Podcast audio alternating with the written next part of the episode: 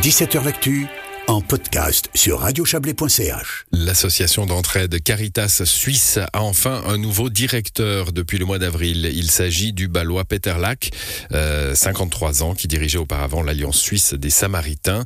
Il a étudié la théologie, a été aumônier en hôpital. Il possède aussi un diplôme post-grade en gestion d'associations à but non lucratif.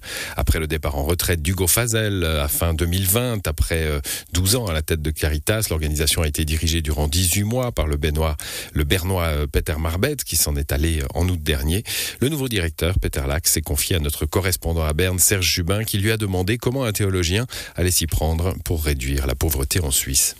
Je pense que je dois pas tout renouveler. Euh, Caritas a toujours été sur un bon chemin. Ce que je peux peut-être ajouter ou ce que je vais essayer d'ajouter, c'est la base des valeurs. Je suis aussi euh, éthicien.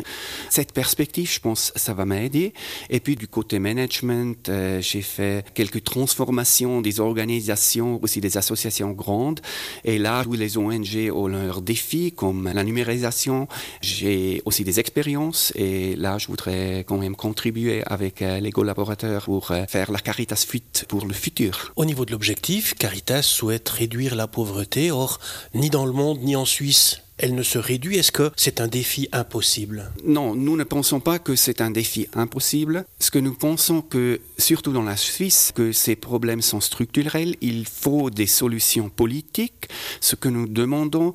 Et là, je pense qu'il faut vraiment un mouvement, il faut une vraie politique familiale pour les familles, surtout les familles concernées de pauvreté ou en précarité. Et là, nous demandons pour un changement et pour des mesures qui aident ces familles. Vous avez utilisé les deux mots qui sont importants. Il y a pauvreté, mais aussi précarité.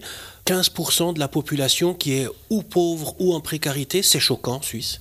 Oui, nous trouvons ça choquant et ce qu'on a réalisé avec la pandémie, on a soudain eu un autre, un nouveau groupe de familles qui ont consulté nos services et c'est un groupe qui n'est pas au-dessous de ce seuil de pauvreté officiel, mais qui est un peu au-dessus et là, on a réalisé, si ça dure plus longtemps, disons quelques mois, la solution politique qu'on a en Suisse n'est pas à ces familles.